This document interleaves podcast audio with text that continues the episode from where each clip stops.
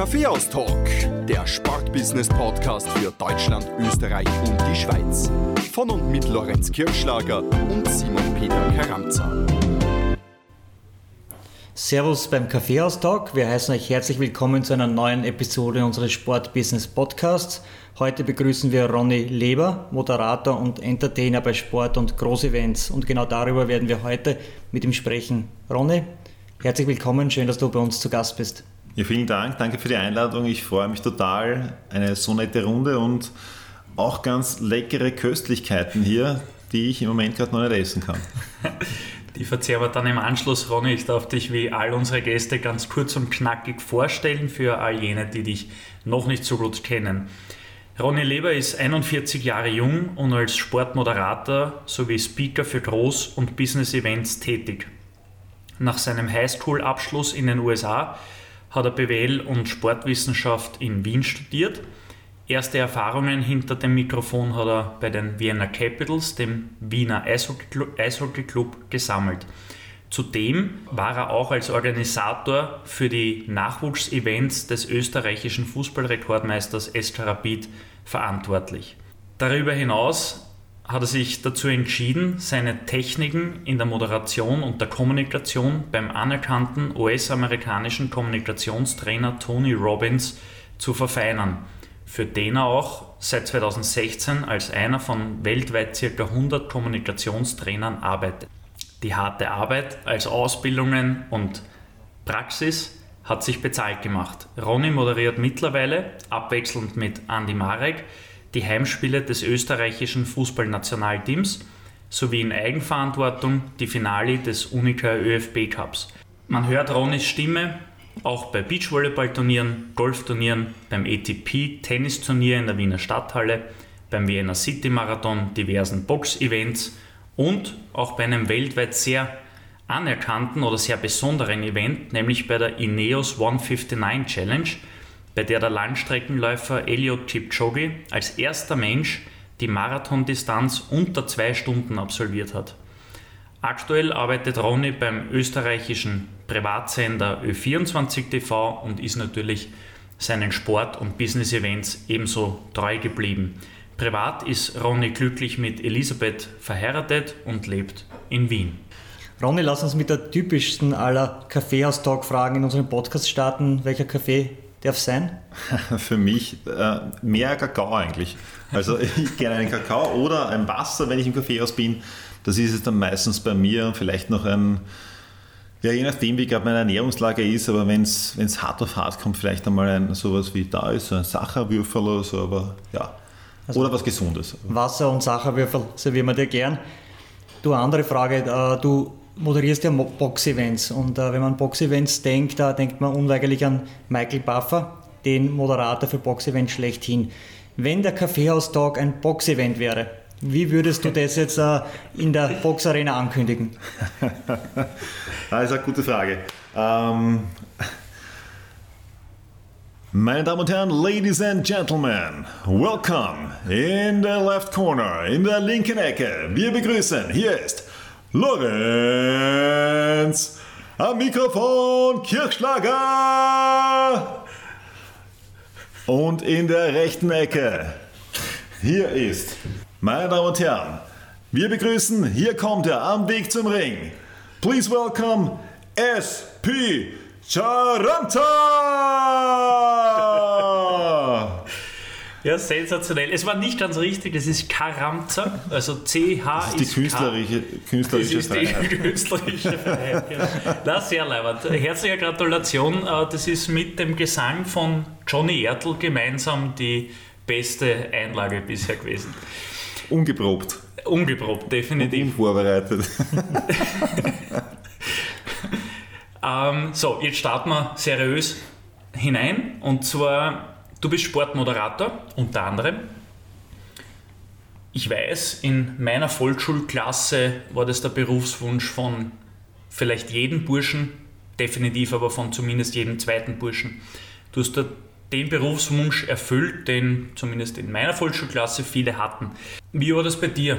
Was du als Jugendlicher, hast du diesen Wunsch auch schon vor Augen gehabt oder ist dir das passiert? Das ist mir wirklich passiert. Ich hatte nie Moderator, wer macht sowas? Ja, das war nie für mich ein, ein Gedanke, das zu tun. Sportler, ja, das war sicherlich als, als Kind alles mögliche von Fußballer über Formel 1-Fahrer war zumindest mal so da. In meinen, sagen wir mal, seriöseren Zeiten in der Unterstufe dachte ich mir irgendwann, ich werde Steuerberater.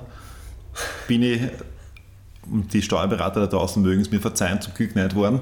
Oder für mich zum Glück. Es gibt sicherlich andere, die da drinnen voll aufgehen. Ich wäre es, glaube ich, nicht. Das ist mir dann wirklich erst passiert, aber dann 2008 bin ich zufällig dazu gekommen, dass ich bei Rapid damals den Nachwuchs moderieren durfte. Da wurde ich gefragt, du magst das machen, so einmal im Monat, dich am Samstag am Nachmittag hinsetzen, da ein bisschen ähm, äh, ja, die, vor 100, 150 Leuten die Torschützen anmoderieren, die Aufstellungen ansagen, ein bisschen Musik spielen. Das Tollste war noch, dass ich dafür gekriegt habe, ein Abo für die Großen und auch noch die Einladung zur Weihnachtsfeier. Ich habe gesagt, gut, mache ich, ja, und ein bisschen an Taschengeld. Und dann eigentlich aber ich dachte, ja, das macht dann Spaß. Und irgendwie ein Jahr später hat sich das dann zufällig ergeben mit den Capitals. Und da war das erst zum ersten Mal, dass ich mir gedacht habe, hey, das könnte irgendwie eine Karriere werden. Also das ist, war nie ein Thema vorher, das wirklich so zu planen. Jetzt bist du Eventmoderator, du moderierst äh, Business-Events, Galas, machst einen Stadionsprecher. Wie kommt man dazu? du hast jetzt gesagt, du bist dort irgendwie äh, zufällig hineingekommen, aber gibt es dann einen Punkt, wo man sagt, okay, jetzt möchte ich dieses Business richtig lernen? Welche Ausbildungen kann man sich dann äh, da vornehmen? Ja, also ich glaube einmal, das Aller, Allerwichtigste, bevor du noch sogar zu einer Ausbildung gehst, ist einfach die zu sagen, was will ich eigentlich wirklich machen?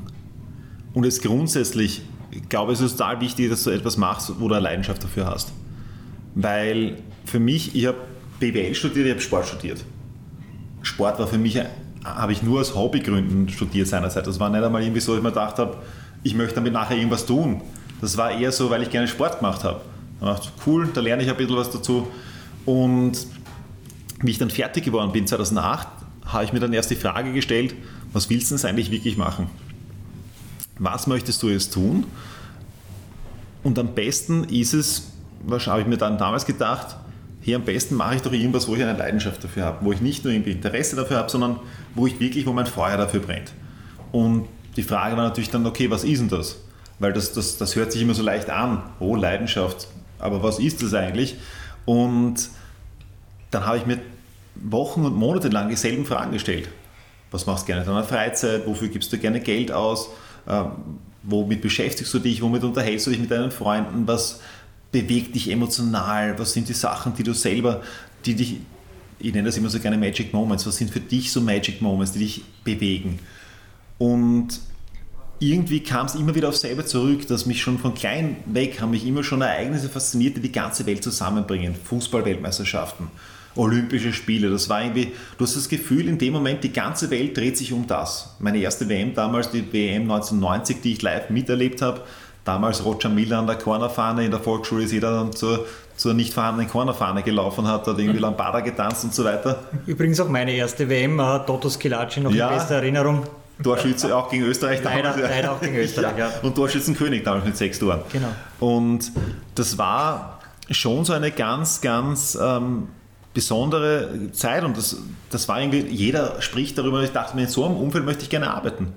Hatte zwar dann keine Ahnung als was oder wie, aber 2008 dachte ich mir, gut, so möchte ich das machen. Und dann erst, wie ich dann 2009, wie sich das ergeben hat mit den Capitals plötzlich, da habe ich mir dann zum ersten Mal gedacht, hey, das könnte irgendwie was werden, wo ich mehr davon machen möchte und auch, das könnte meins werden. Und da habe ich dann auch begonnen, eine Sprechausbildung zu machen, wo ich eigentlich mein komplettes Geld von der ersten Saison Capitals 1 zu 1 in eine Sprechausbildung investiert habe. Ich habe schon sehr früh begonnen, auch in meine Persönlichkeit zu investieren, also neben der klassischen Ausbildung jetzt auf der Uni oder in der Schule, wo ich eben Seminare gemacht habe, auch bei Tony Robbins.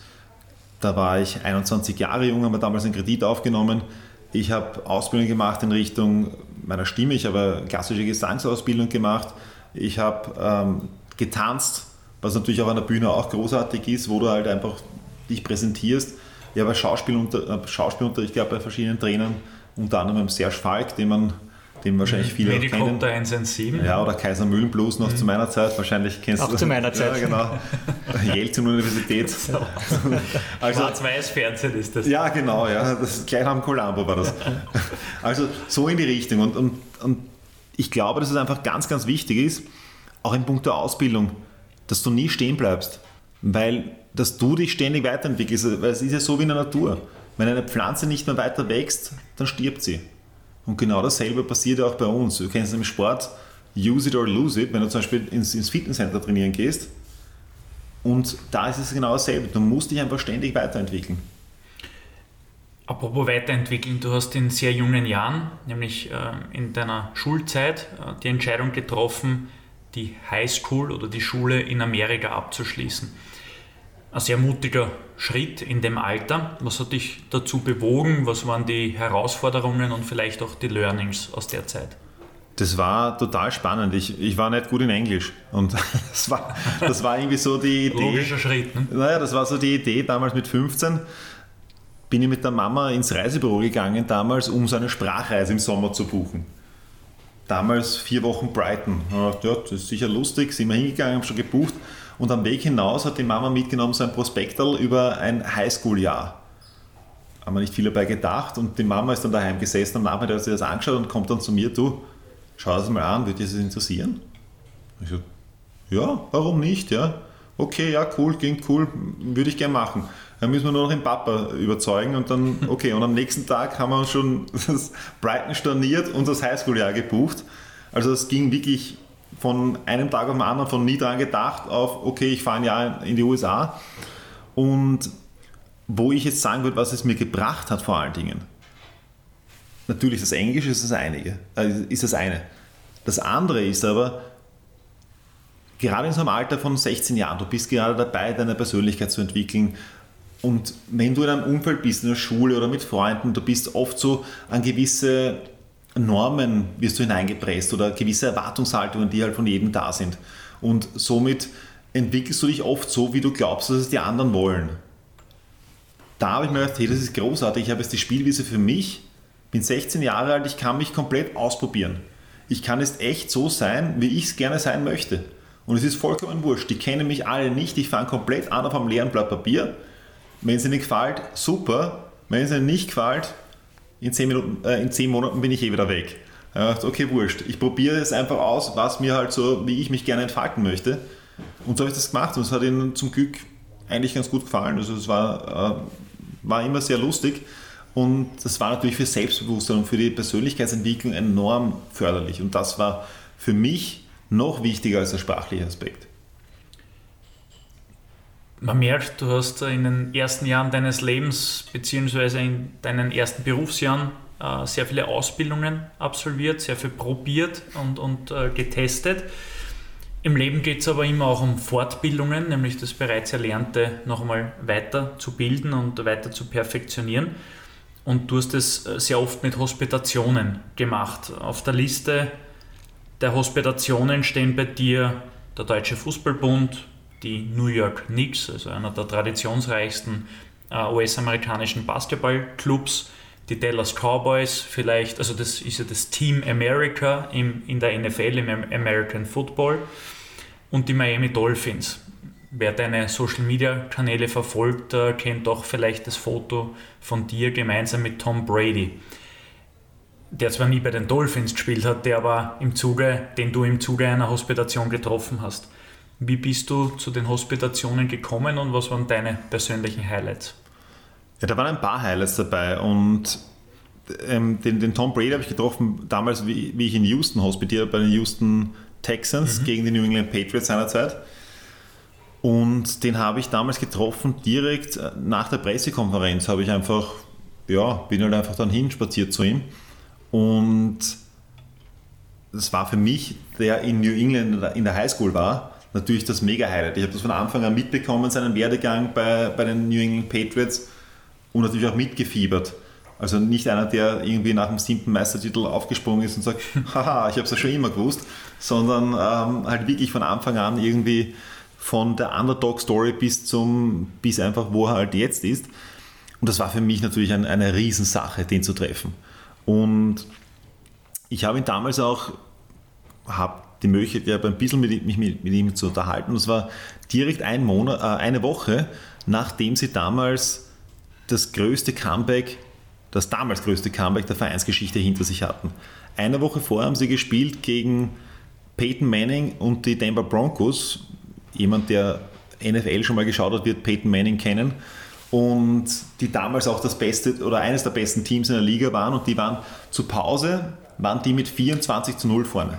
Ich würde sagen, die Geschichte kürzt du jetzt rasant ab, weil bei dem Spiel war ich in äh, New England und ich bin riesen Broncos-Fan seit 1998. Und die zweite Hälfte erzählst du jetzt nicht, sondern ja. das, äh, googeln sie die Hörer zu Hause bitte selbst raus. Genau, also im Endeffekt haben sie noch gewonnen. Ja. Und ich habe dann, so hab den Tom Brady dann eben gefragt, ähm, wie gehst du in die Halbzeit, wie gehst du in die Kabine rein, wenn du 24 zu 0 hinten liegst? Weil nämlich auch die Leute, die von Football keine Ahnung haben, das ist viel. 24-0 ist wirklich viel. Das ist so, wenn du zur Halbzeit dann sagen würdest, hoch werden wir es nie mehr gewinnen. Und es war eine Aber, Schneeschlacht in, in New England. Äh, ja. Und wer Manning und Brady kennt, weiß, dass Schnee für deren Spiel jetzt nicht das Beste ist. Ja, Tom Brady war es gewohnt, Peyton Manning nicht. Aber egal, das ist jetzt ähm, eine andere Sache. Was aber spannend war, es hat zwei Sachen. Das eine ist, du musst jeden Spielzug, wenn du rausgehst, jeden Spielzug wieder neu sehen. Wie einen neuen Spielzug, einfach, dass du jeden Spielzug wieder frisch aufnimmst, egal wie steht. Und das Zweite ist, du erinnerst dich an die Momente mit dem Team, die du gemeinsam erlebt hast, wo du gemeinsam einfach ähm, Sachen geschafft hast, die du vorher nicht gedacht hast, dass sie möglich sind. Und mit dem, an dem baust du dich dann auf. Und so sind sie einfach wieder zurückgekommen, Schritt für Schritt. Und das war unglaublich. Und das, äh, eine zweite große Begegnung war für mich, wie ich mal bei den Kitschkos ähm, hospitieren durfte, wo, ich, wo mich RTL eingeladen hat, war einfach das, ähm, wo ich Michael Buffer treffen konnte. Da war ich schon bei der, bei der, äh, bei der Probe am Nachmittag mit dabei. Das war in der Münchner Olympiahalle damals. Vitali Kitschko gegen Derek Chisora 2012 im Februar. Und ja, und dann einfach durfte ich schon bei der Probe mit dabei sein und hatte so eine Access All Air Akkreditierung mit der Sportchef von RTL hat mich so herumgeführt und es war, war super, super cool, weil im Endeffekt dann für mich Michael Buffer war natürlich, also Tom Brady in allen Ehren, aber in, gerade in meinem Berufsfeld ist Michael Buffer natürlich fantastisch und das war schon für mich bewegend. Habe äh, mit beiden Herren ein Foto gemacht, mit dem Herrn Brady und mit dem Herrn Buffer. Nochmal zur Ursprungsfrage zurückkommend, wie bist du zu den Hospitationen gekommen? Das ist eine gute Frage der erste Punkt, du musst es wollen. Der zweite Punkt ist, du musst, uh, musst kreativ sein. Du musst da schauen, wie bekommst du das hin, dass die, dass die Ja sagen. Dass die sagen, okay, ich mache das. Ja, das heißt, ähm, denen auch, was kann ich denen anbieten? Beispielsweise, ich habe mir natürlich rausgesucht, ähm, in den USA, wer ist denn fürs Entertainment zuständig bei den großen Clubs? Zum Beispiel bei den Miami Dolphins oder bei, ähm, oder bei den Tampa Bay Buccaneers war ich zum Beispiel den ganzen Tag, da hat mich der Creative Director herum herumgeführt, als ob sein einziger Job wäre an dem Tag, dass er mich herumführt. Also dort im Stadion, teilweise mit dem Golfwagen noch, bevor das aufgemacht hat. Das war wirklich, wirklich witzig. Und dann natürlich, okay, was kann ich denen anbieten? Und ich habe halt immer gesagt, okay, ich mache mach die und die Sachen in Europa. Und wie wäre es denn mit einem gemeinsamen Austausch? Weil natürlich, es gibt Sachen, die wir anders machen in Europa und es gibt Sachen, die die USA anders machen. Und ich glaube, dass beide seine Berechtigung haben. Und ich glaube auch, dass beide Sachen haben, wo sie voneinander lernen können.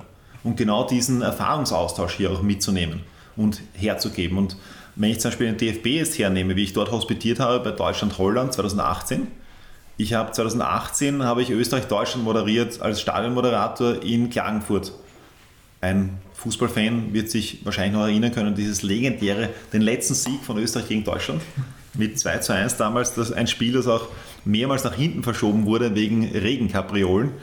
Und ich habe dann die, die Jungs vom DFB nachher kennengelernt, weil die haben im selben Hotel wie wir gewohnt, vom ÖFB. Und dann sind wir so ins, ins Plaudern gekommen und die haben gemeint, ah Mensch, äh, ihr habt so eine tolle Stimmung bei euch immer. Aber bei uns, wir kriegen das nicht so hin. Und dann haben wir halt ein bisschen so, so gesprochen, halt irgendwie, wo halt die Herausforderung liegt. Dann habe ich gesagt, du, ich komme gerne mal zu euch und schaue mal es an und, und gebe euch gerne Feedback. Und das, ja, und dann, dann, konnte ich mir halt aussuchen. Da war zum Beispiel eine Option wäre gewesen Deutschland-Frankreich, hätte ich auch gern gemacht, aber dann haben wir am selben Tag Ländermatch gehabt von Österreich und dann eben Deutschland-Holland auf Schalke haben klingt auch gut. Ja, komme ich gerne. Und dann war ich halt auch dort und war schon am Tag davor dort, habe dann irgendwie mit den Stadionmoderatoren mich unterhalten und so. Es war, war super cool, war da Meetings dabei, also super Sache. Hat der DFB eigentlich immer dieselben äh, Stadionsprecher oder wechselt es dort? Weil die spielen ja auch dann meistens in anderen Stadien. Die haben einen Pool von sechs Stadionsprechern. Okay. Die haben aber, aber, was die haben, ist, die haben immer zwei Stadionmoderatoren, die zusammen sind und sie haben diesen Pool von sechs Stadionmoderatoren, aber für alle Matches der A-Mannschaft Herren, A-Mannschaft Damen und U21 Herren. Also sprich, diese sechs Personen decken diese drei Mannschaften ab und da sind aber auch ein oder zwei Frauen dabei. Mhm. Ich glaube, eine Frau ist dabei. Ich weiß aber nicht genau. Du hast da von Unterschieden äh, Amerika, Europa gesprochen. Welche äh, Dinge im Entertainment, amerikanische Dinge im Entertainment, funktionieren deiner Meinung nach auch in Europa und äh, welche sollte man vielleicht noch mehr einbringen ins Entertainment in europäischen Sportarten? Das ist ein sehr guter Punkt. Also vielleicht einmal grundsätzlich der unterschiedliche Ansatz. Europa ist, das Entertainment kommt mehr von den Fans, dass die eben, wenn du dir Fußball anschaust bei uns, da ist eher, das kommt von den Rängen, da kommt was von selber aus Eigeninitiative getrieben. USA ist eher Entertainment von wir machen was als Verein, als Club für die Fans. Und das ist ein ganz anderer Ansatz. Das ist so wie ich gehe ins Theater, ich gehe ins Kino, eine Freizeitveranstaltung und, und lass mich dort entertainen und lass mich gut unterhalten. Die Stimmung natürlich, wenn sie von den Fans kommt, ist, ist großartig, wie wir es in Europa kennen. Beispiel, wenn du bei uns hernimmst, gibt es natürlich viele Vereine, unter anderem Rapid, die natürlich dafür bekannt sind, dass sie unglaublich tolle Fans haben, die auch viel, viel Eigeninitiative mitbringen. Wenn du es dir anschaust, Red Bull Salzburg, ist natürlich ein, das, das ist eher der amerikanische Weg. Wir versuchen etwas auf die Beine zu stellen, was auf die Fans, also was für die Fans gemacht ist. Funktioniert bei uns im Fußball nur bedingt. Ich finde, oder wenn ich jetzt Red Bull Salzburg wäre, würde ich das Ganze ein bisschen anders machen und da noch die Fans noch mehr ins Boot holen. Um zu sagen, hey, es ist super, wenn ich was für euch mache, aber gleichzeitig, das muss ein, ich muss auch die Fans hier, also sprich diesen Fußball mit hineinnehmen, diese Fußballidentität und diese Fußballkultur. Weil USA funktioniert das, dafür USA würde ich wiederum mehr Initiative oder ich würde noch mehr aus den Fans herausholen. Weil ich glaube, das Potenzial ist da, aber die kennen das nicht. Die kennen das nicht, wenn dort eine Tribüne Vollgas gibt. Das ist dort sehr, sehr, sehr anders. Also von dem her, ich glaube, dass du von beiden Seiten eine Kombination, dass das unglaublich gut funktionieren könnte. Aber du musst es halt entsprechend auch aufziehen und inszenieren. Stark beeinflusst hat dich äh, Kommunikationsguru Tony Robbins. Das äh, merkt man, wenn man deine Social Media Kanäle folgt. Was macht ihn für dich so besonders? Tony Robbins ist ja nicht nur im Bereich der, ich meine, er ist ein unglaublich guter Kommunikator, er ist ja auch ein Life- und Business, Business Coach und, und, und Stratege. Und ich habe, wie ich 20 Jahre alt war, ein Buch von ihm gelesen und fand das damals, das war eines, sicherlich eines der Bücher, das mich am meisten in, meiner, in meinem Leben bewegt hat oder auch mein Leben gewissermaßen verändert hat. Das war damals wie wenn ich eine Bedienungsanleitung zu mir selbst lese. Und das war insofern total spannend, weil ich irgendwie gewisse Sachen dann erstmal so erkannt habe, warum tue ich, warum tun wir eigentlich, was wir tun, warum fühlen wir, wie wir fühlen. Und von dem her, ich glaube, dass mir das durchaus auch Lebensqualität gebracht hat und, und vor allen Dingen auch die Sachen in einem anderen Licht zu sehen, also Sachen zu relativieren. Und, oder beziehungsweise auch, dass ich selber auch mehr, mehr aus mir selbst herausholen kann. Und das, hat, das ist, glaube ich, das, die Quintessenz in einem Satz. Du hast vorher gesagt, du hast einen Kredit aufgenommen, um sein Seminar zu besuchen. Wie, um wie, hoch, Seminare. wie hoch war der Kredit? Das war damals, das war damals noch in Schilling. Ja. Ähm, ich kann mich erinnern, ich war, das ist eine lustige Geschichte, ich bin auf ein Seminar gefahren, das hat mich meine Mama eingeladen in Frankfurt damals, vier Tage. Und das hat für zwei Tickets, haben wir damals gezahlt, 600 Dollar. Ja, das waren vielleicht nicht ganz 10.000 Schilling, so in die Richtung. Also Sprich, sag, sag halt von mir, es waren 600, 700 Euro heutzutage. Und das habe ich mir schon einmal selber zahlen können, weil da war ich noch beim Bundesheer.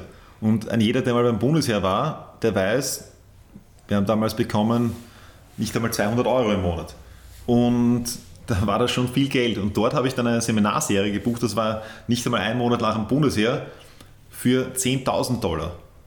Und das war irgendwie, meine Mama hat so gesagt, ja, ja, Buch ruhig, zahlen kannst du es eh nicht. Ja.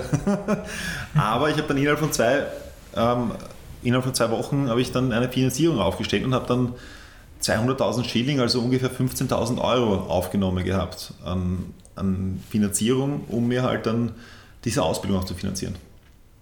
Das Investment hat sich ausgezahlt, der Kredit ist zurückbezahlt, nehme ich an. Ja, ja, auf jeden Fall. Sehr gut. Dein bekanntester Kunde in Österreich ist äh, mit Sicherheit der Österreichische Fußballbund. Du moderierst neben Länderspielen vor allem auch das Finale des Unica ÖFB Cups. Was war bisher dein größtes Highlight beim ÖFB?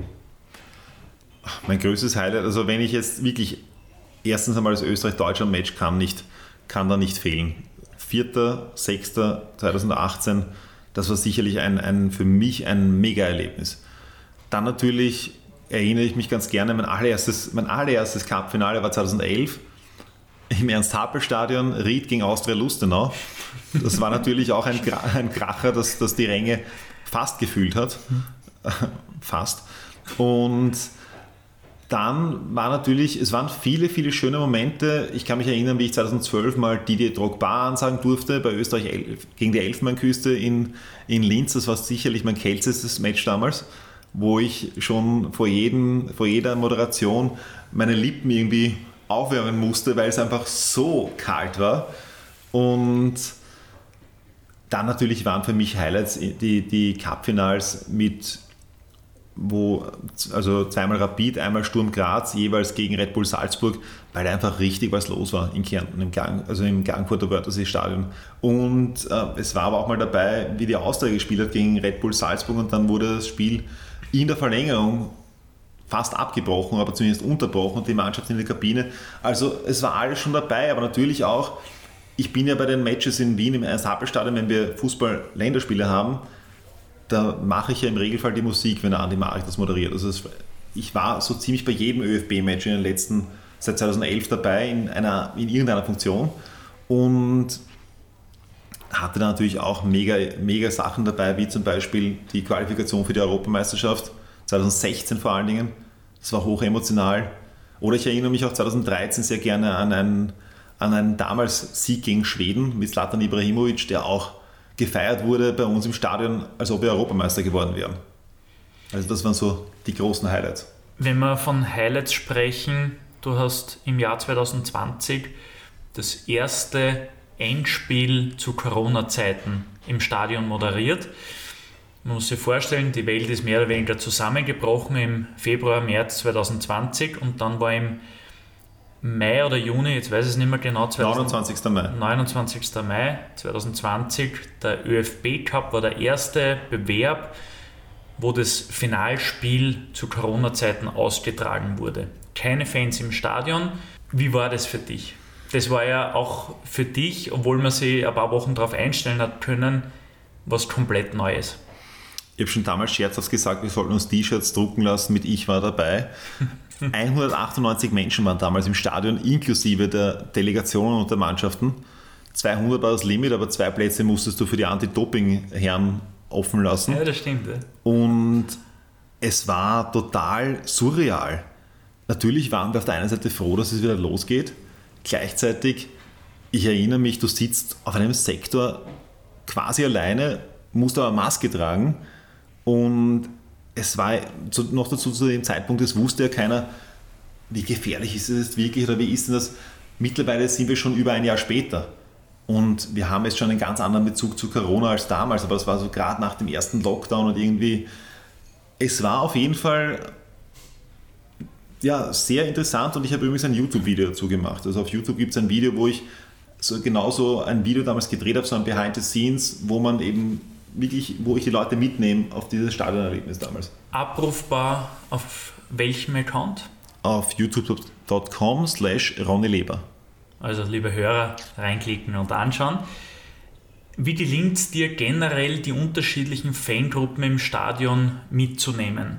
Der Nationalteam-Fan oder die Nationalteam-Fans ticken ja wahrscheinlich anders als zum Beispiel der FC Red Bull Salzburg-Fan im Cup-Finale es ist ja nicht nur das, sondern nicht nur, das ist ja jetzt innerhalb von einer Sportart, aber du musst ja auch für die verschiedenen Sportarten dich anders einstellen. es ist grundsätzlich immer total wichtig zu wissen, und das ist auch für jeden, der im Business ist, wer ist dein Publikum? Wer ist denn das, wer da kommt? Und du sagst es, bei das Nationalteam, da ist halt, oder beziehungsweise jeder hat natürlich eine andere, ein, ein, ein anderes Publikum, das da mitkommt. Beim Nationalteam, da weißt du, da ist jeder schon vom, vom Generaldirektor bis hin zu dem, zum Arbeitssuchenden sind dort alle drinnen. Vom, vom dreijährigen Bub oder vom, vom siebenjährigen Bub bis hin zum Pensionisten hast du Leute drinnen, die aber gleichzeitig musst du wissen, warum sind die dort. Und die sind natürlich dort, weil sie im Regelfall sind die dort wegen den Spielern, wegen der Mannschaft und vor allen Dingen, wie ist das emotionale Involvement. Das heißt, du musst auch wissen, worum geht es denn bei dem Match. Du musst verstehen, was die verstehen. Beispielsweise, wenn die jetzt kommen zu einem Match und du spielst heute ein Freundschaftsmatch im Ernst-Happel-Stadion gegen Liechtenstein, wird das anders sein, als wenn die jetzt kommen zu einem Match gegen Deutschland. Egal, ob es ein Freundschaftsmatch ist oder nicht, gegen Deutschland ist für uns immer WM-Finale. Und das ist einfach etwas, wo du, das musst du, der muss sich verstanden fühlen und da musst du sie abholen von dort, wo sie sind. Das heißt, du musst wissen, von wo kommt denn der? Im Regelfall kommt er vielleicht vom Schweizer Haus oder also die kommen natürlich von, von, von überall, aber auch, dass sie eben, dass du sie wirklich abholst von dem Moment, wo sie ins Stadion kommen. Und was ist dein Ziel? Dein Ziel ist es, dass du sie bis zu dem Zeitpunkt, wozu sie hast, sprich Kickoff, bis dahin hast du sie, weil danach kannst du nicht wirklich mit ihnen, viel mit ihnen machen. Die 45 Minuten ist natürlich jede, je nach Sportart unterschiedlich. Aber bis dahin ist das Ziel, dass du natürlich die Energie aufbaust, dass du da, dass die brennen zu dem Zeitpunkt, wo es losgeht. Und da natürlich die ganze Stimmungsaufbau, sei es jetzt mit Moderation, mit Musik, aber du musst dich auf eine Reise mitnehmen, auf eine, auf eine emotionale. Nationalteam beispielsweise, da weißt du, dass du so Instrumente wie halbe Stunde vorher an der I'm from Austria im Stadion. Fahnen raus, wird schon mal so emotional. Direkt bevor die im Tunnel stehen, oder wenn die im Tunnel stehen, bevor die Mannschaften rauskommen, der Radetzky-Marsch. Fast 50.000 Fahnen im Ernst-Happel-Stadion. Es ist Gänsehaut pur. Und das sind aber diese emotionalen Momente, die du dir vorher bewusst überlegst und die du schaffst. Das war jetzt Fußballnationalteam. Und natürlich musst du das aber für jeden Club oder für, jedes, für jede Sportart, die du betreust, musst du überlegen, was ist denn die Geschichte dieser Sportart? Was ist denn das auch, was dieser Fan, womit kommt der hinein? Was sind dem seine Erwartungen, wenn er an dem Tag kommt? Und so gehst du es an. Es ist auch ein Unterschied, ob du einen Club regelmäßig betreust, wie zum Beispiel bei den Capitals über viele Jahre, oder ob du nur ein Einzelevent hast, wie eine Weltmeisterschaft oder Europameisterschaft oder Olympische Spiele. Ich habe ein für mich sehr prägendes Buch gelesen, uh, The Power of Moments. Ich weiß nicht, ob du dieses Buch kennst, da geht es auch sehr stark um dieses Kreieren von Magic Moments, von denen du auch auf deiner Website ronnyleber.com immer wieder schreibst. Die Magic Moments Formel, was meinst du damit? Für mich sind Magic Moments, also ich, ein, ich, ich glaube, dass wir am Ende unseres Lebens nicht, uns nicht an alles erinnern werden, was uns passiert ist. Ich glaube, dass es gewisse Momente gibt, Magic Moments, an die du dich immer erinnern kannst und die du noch deinen Enkelkindern erzählen wirst, wo du einfach, wenn du am Abend dran denkst, beim Einschlafen oder in der Früh beim Aufwachen, die schmunzeln lassen, wo du einfach wirklich so eine emotionale Verbindung hast. Und ich glaube, dass wir im Sport die Möglichkeit haben und vor allen Dingen auch das Geschenk haben, dass wir solche Magic Moments erzeugen können. Und einerseits passieren die, aber auf der anderen Seite, die kann man auch bewusst kreieren. Und wenn man das jetzt als Beispiel hernimmt, ich bekomme dann öfters die Frage, was heißt kreieren? Wie, wie kreiert man so einen Magic Moment? Ich glaube, jeder, der, der verheiratet ist oder der jemanden kennt, der verheiratet ist, wird wissen, was passiert dann meistens, bevor man mal heiratet. Oft ist es der Mann, der wird irgendwie mal fragen, die Frau, wenn das jetzt eine, eine gemischtgeschlechtliche Ehe ist, willst du mich heiraten? Und im Regelfall, wenn man seinen Heiratsantrag macht, dann stellt man sich ja meistens davor ein paar Fragen und überlegt man sich ja was. Zumindest einmal, wem stelle ich die Frage, also wen will ich heiraten, aber gleichzeitig natürlich dann auch, wie soll denn das sein? Wo mache ich das? Wie, wie, kann ich, wie ist vielleicht das Licht? Ist das Sonnenlicht da oder mache ich das am Urlaub oder so, dass es auch wirklich, wirklich schön ist? Und genau diese Momente, diese, diese emotionalen Momente, die ich da kreiere, diese Momente für die Ewigkeit, kann ich mir überlegen, wo habe ich die Möglichkeit, das auch für mein Event oder wo habe ich die Möglichkeit, das auch bei mir in meinem Rahmen zu kreieren, solche Magic Moments. Und das verstehe ich da unter dieser Magic Moments Formel. Vielleicht äh, für Profispieler, das fällt mir als Beispiel gerade ein, weil ich selbst lang bei Rapid gearbeitet habe, äh, das Leichteste, einen Magic Moment äh, zu kreieren für Fans, ist äh, auf Fans zuzugehen, Autogramme zu schreiben, für Selfies zur Verfügung zu stehen. Ähm, ja, ich glaube, das ist äh, das Leichteste, sowas äh, zu kreieren im Sport über die Stars und einfach nahbar zu sein und für die Fans angreifbar zu sein. Da möchte ich, äh, das, bin, das bin ich voll bei dir. Und ich kann mich selber erinnern, wie ich früher als Kind da vor dem Stadion gestanden bin, teilweise mit den Autogrammkarten in der Hand. Und da fällt mir eine, eine wirklich tolle Geschichte zu einem aktuellen ÖFB-Teamspieler ein, der, der, wie ich finde, den man als Fußballfan einfach lieben muss, Martin Hinteregger.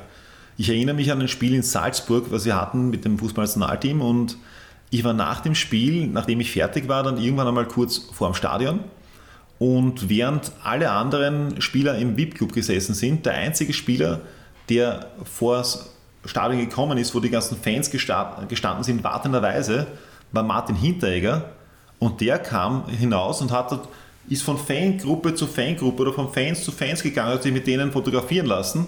War, das war dem seine einzige, er kam wirklich nur hinaus, um mit den Fans da, um für die da zu sein. Ronny, das fand ich total super. Da möchte ich kurz eine Geschichte erzählen, die ich jetzt vor kurzem gesehen habe in der Südstadt. Äh, letztes Wochenende war ich beim Match Admira gegen Red Bull Salzburg und Martin Hinteregger kommt aus dieser Red Bull Schule und ich könnte mir durchaus vorstellen, dass das in der Red Bull DNA aber drinnen ist, weil auch nach diesem Match sind die Spieler direkt zu den Fans gegangen, sind über die Bande geklettert und dann in einer Traube von Kindern, äh, ich glaube bis eine halbe Stunde nach Spielende dort gestanden, haben Selfies gemacht, Autogramme geschrieben, so wie es du jetzt beschrieben hast von äh, Martin Hinteregger. Und ähm, den Ansatz finde ich sensationell, dass du das auch als Verein vielleicht den Spielern mitgibst, dass das einfach ein Teil des Business ist und dass du einfach Leute glücklich machst und so wie es du beschrieben hast. Du kannst dich nur erinnern, wie du als Kind vom Stadion gestanden bist ein Selfie mit einem Star, Autogramm zu bekommen, dass der sich zwei Minuten für dich Zeit nimmt, vergisst du nie wieder in dein Leben und äh, den hast du dann, äh, den Fan hast du fürs Leben. Absolut, das war einfach, das war das Größte natürlich. Wenn du dir mal hautnah siehst und irgendwie, oder ich kann mich erinnern, früher beim Stadthallenturnier, das war ja genauso ein Turnier in Wien, wo du halt wirklich mit den, Fan, mit den, mit den Stars auch mal so hautnah sein konntest, weil die Autogrammstunden hatten. Da bin ich gestanden mit dem Dress und habe die alle Dressen unterschreiben lassen. Magic Moments sollten sich unsere Vereine in Österreich vielleicht noch mehr Gedanken darüber machen. Absolut. Ronny, du hast das vorher schon kurz angeschnitten. Es gibt für dich in der Moderation Unterschiede auch zwischen den Sportarten. Du moderierst Fußball, du moderierst Tennis, du moderierst den Vienna City Marathon, also ein Laufevent, das sich über 42,195 Kilometer streckt. Da ist man mit seiner Stimme wahrscheinlich nicht an jedem Ort hörbar. Wo liegen für dich als Moderator bei diesen Events, bei diesen Veranstaltungen die größten Unterschiede, wenn wir jetzt ins Detail gehen? Wenn man es die Sportarten, Fußball habe ich schon angeschnitten. Fußball ist natürlich einfach der Punkt, dass du da wirklich, du hast ein punktuelles Ereignis, ein Fußballmatch, du baust die Stimmung auf einmal bis zum Spielbeginn. Danach hast du mal 45 Minuten mehr oder weniger Pause, außer es fallen Tore oder es sind Ein- oder Auswechslungen, aber da kannst du nur bedingt auf die Stimmung eingreifen. Bei Toren für die Heimmannschaft ja, aber sonst, es geht so. In der Halbzeit hast du nochmal die Möglichkeit einzugreifen, 15 Minuten, allerdings da ist auch Werbeblock und so weiter, also da hast du ein bisschen eine Möglichkeit und dann natürlich nachher kannst du es dann, wenn es wirklich was zu feiern gibt, dann kannst du es schön ausschlachten. Tennis hast du im Regelfall, wenn du jetzt zum Beispiel die erste Bank Open hernimmst, dann hast du natürlich eine ganze Woche Zeit, hier etwas aufzubauen. Und wenn ich jetzt 2019 hernehme, wie der Dominik Team gewonnen hat bei uns, das, da ist alles aufgegangen damals du hast fast jeden Tag die Halle ausverkauft gehabt in, in der Stadthalle. Und da ist natürlich vor allen Dingen auch das, dass du diese, dass du einerseits dieses Tennispublikum kennst, als, dass du weißt, wer ist denn da drinnen und auch in meinem Fall, ich war halt derjenige auch immer, der die, der die Spieler beim, beim Einmarsch mit meiner Stimme herein begleiten durfte. Und da ist natürlich auch dieses Inszenieren, dieses, diese, diese Gänsehautmomente aufzubauen, dieses, jetzt irgendwie das Kribbeln zu erzeugen. Das ist, finde ich, das total Wichtige. Vienna City Marathon, da moderiere ich beispielsweise den Start. Und ich bin selber zweimal Marathon gelaufen, einmal in Wien, einmal in New York.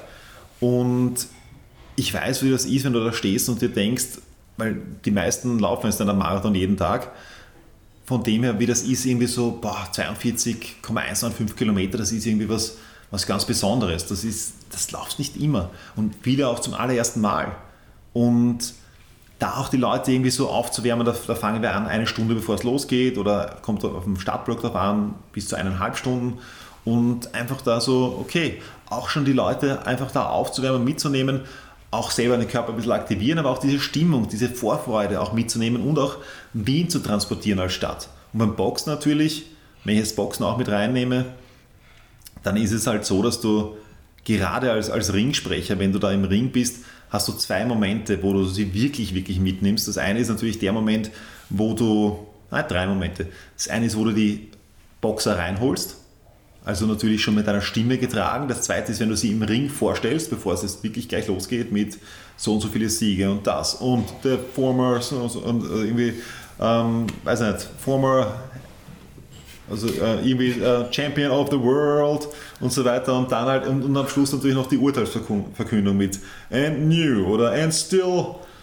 IBF, was auch immer was eben so und so Champion. Das ist schon was, das finde ich schon was, was sehr, sehr cool ist. Und vielleicht noch auf das spezifisch gesehen, ich habe früher auch mal Tischtennis moderiert und so weiter. Ich finde es immer wichtig, dass du bei Tischtennis habe ich damals mit Werner Schlager mich drei Stunden hingesetzt, der mir wirklich Tischtennis von, von, von null weg quasi erklärt hat, pass auf, wenn du jetzt irgendwie Drachenschlag sagst, dann weiß gleich jeder, dass, dass du bist nicht von da. Also du, du, du musst schon mhm. verstehen, auch das Vokabular verwenden de, deines Gegenübers oder beim Boxen habe ich mich mit den Nadas hingesetzt. Und so einfach wirklich, um, zu, um das Ganze auch zu verstehen. Ronny, du hast jetzt viel davon gesprochen, äh, von Gänsehautmomenten, die du für das Publikum erzeugst. Was waren deine drei Top-Gänsehautmomente bei Moderationen? Gut, also da, ich würde, das eine haben wir schon darüber gesprochen, Österreich-Deutschland auf jeden Fall beim, beim Fußball im, und ich, ich rede jetzt von Sport. Wir reden von Sport, genau. Ja, also das einmal, dann muss ich auf jeden Fall mit hineinnehmen Boxen, weil, es, weil ich das einfach total cool finde, da also dass das den, den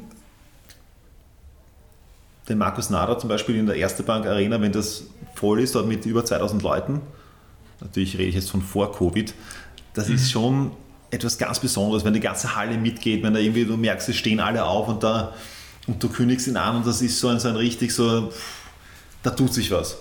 Und dann natürlich auch beim, beim Dominic Team, bei den Erste Bank Open, beim Finale 2019, das war auch so ein, so ein so ein wirklich ganz besonderer Moment, wo du eine volle Halle hast. Es tut mir jetzt richtig weh, weil, weil wir nur drei haben, dass ich den Wiener City Marathon jetzt auslassen muss, aber ja. Das, also es gab schon viele und ich glaube, der Punkt ist einfach der, dass wir gesegnet sind in dieser Sportbranche. Ein jeder, der in der Sportbranche arbeitet, weiß, dass wir sind gesegnet, dass wir viele solche unglaublichen emotionalen Momente miterleben dürfen. Wir arbeiten in einer Branche, wo andere Menschen hingehen und ihr Geld ausgeben und wir bekommen dafür bezahlt. Und das ist einfach, ich bin so dankbar dafür auch, dass ich in dieser Branche arbeiten darf. Das ist wirklich etwas, für mich etwas ganz Besonderes, weil ich früher selber hingegangen bin als Fan. Von Fernsehmoderatoren hört man oft, dass sie sich schwer tun, vor Publikum zu sprechen oder schwerer als vor der Kamera, weil sie einfach gewohnt sind, in der Kamera zu sprechen und da bekommen sie kein direktes Feedback im Gegensatz zur Moderation vor Publikum. Du bist Stadionmoderation gewöhnt. Wie schwer ist die Umstellung für dich vor der Kamera gewesen? Erstens, ähm, das ist eine super Frage und das stimmt, was du sagst. Dass es wirklich, es gibt wenige Fernsehmoderatoren oder Radiomoderatoren, die auch vor Publikum gut sind. Umgekehrt kann man das genauso sagen.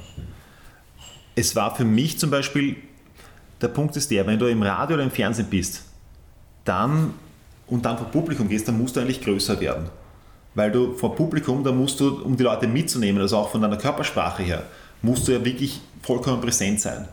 Wenn du bist im Radio, dann sieht keiner deine Körpersprache oder im Fernsehen, da darfst du gar nicht so groß sein, oder weil, du, weil das fürs Fernsehen dann zu übertrieben wirkt. Wenn du aber jetzt im Fernsehen bist im Normalfall und du hast die Kamera vor dir, du bekommst null Feedback, und ich glaube auch die wenigsten Fernseh- oder Radiomoderatoren überlegen sich jetzt eigentlich, zu wem rede ich denn da jetzt. Sondern die reden halt einfach. Aber wenn du jetzt wirklich Publikum vor dir hast, dann siehst du, wer vor dir ist. Und in dem Fall gehst du wirklich auf diese Personen ein. ich sage immer, wenn ich Leuten beibringe, wie, wie sie moderieren, du musst dein Publikum lieben. Du musst wirklich diese emotionale Verbindung zu ihnen aufbauen. Und auch wenn du jetzt als Fernsehmoderator bist, finde ich, dann solltest du dir schon auch überlegen, wem erzähle ich denn das? Oder wer ist denn das auf der anderen Seite? Und ja, so war es sicherlich auch eine Umstellung für mich. Wie bereitest du dich auf deine Moderationen vor? Hast du da ein Schema F, das du durchgehst, einen Leitfaden?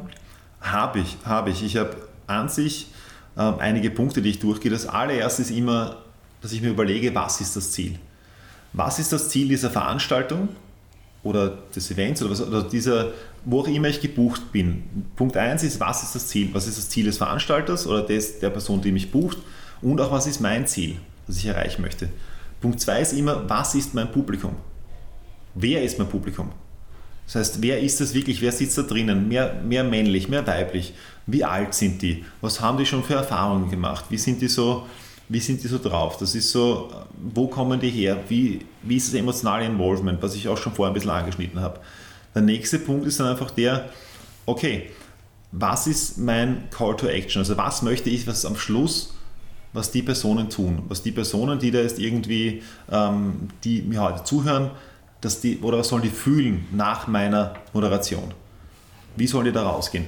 Dann überlege ich mir natürlich, okay, wo bin ich denn da drinnen im, Zeitplan? Wenn ich jetzt eine Moderation habe, mache ich die von A bis Z oder moderiere ich vielleicht nur einen Teil von dieser ganzen Veranstaltung, um wirklich das Ganze zu verstehen, wie das Ganze funktioniert. Und dann natürlich überlege ich mir, okay, was habe ich denn alles zur Verfügung hier? Wer sind meine Gäste? Habe ich Gäste? Und wie wie kann ich die auch wiederum dem Publikum näher bringen? Wie kann ich die übersetzen, dem Publikum? Ich gebe dir ein Beispiel. Ich hatte 2016 das Glück, dass ich für die Casinos Austria, für den Vorstand, das Neujahres-Kickoff moderiert habe. Und die hatten damals, also ich habe nur einen Teil davon moderiert, und zwar den Teil, wo Marcel Koller damals eingeladen war. Marcel Koller, zu dem Zeitpunkt noch alle in Euphorie, Österreich fährt zur Europameisterschaft und Marcel Koller damals der Teamchef. Und wir hatten dort nur ca. 30 Leute drinnen, die Casino-Direktoren und, und der Vorstand in dieser Veranstaltung. Und meine, meine Rolle war es natürlich die, neben dem, dass ich die Fragen stelle an den Marcel Koller, aber dies, auch diese Übersetzerfunktion zwischen Sport und Wirtschaft. Dass ich aber auch gleichzeitig auf der einen Seite den Marcel Koller im Blick habe, weil ich ihm die Fragen stelle, aber gleichzeitig auch mein Publikum im Blick habe, damit ich sehe, wie geht es denen jetzt? Sind die, jetzt, sind die voll dabei? Sind, oder düsen die gerade weg? Sind die irgendwie, spielt einer am Handy? Wie sind die mit dem Thema drauf? Passt das? Habe ich die noch alle mit dabei? Und das ist dann mein Job. Wenn ich jetzt merke, hm, da ist jetzt irgendwas, das irgendwie nicht so, wo ich die ein bisschen verliere, dann muss ich die Frage ändern. Dann muss ich mal irgendwie, muss ich schauen, okay, das Thema nicht das näher darauf eingehen, sondern ein anderes Thema. Und so in diese Richtung einfach.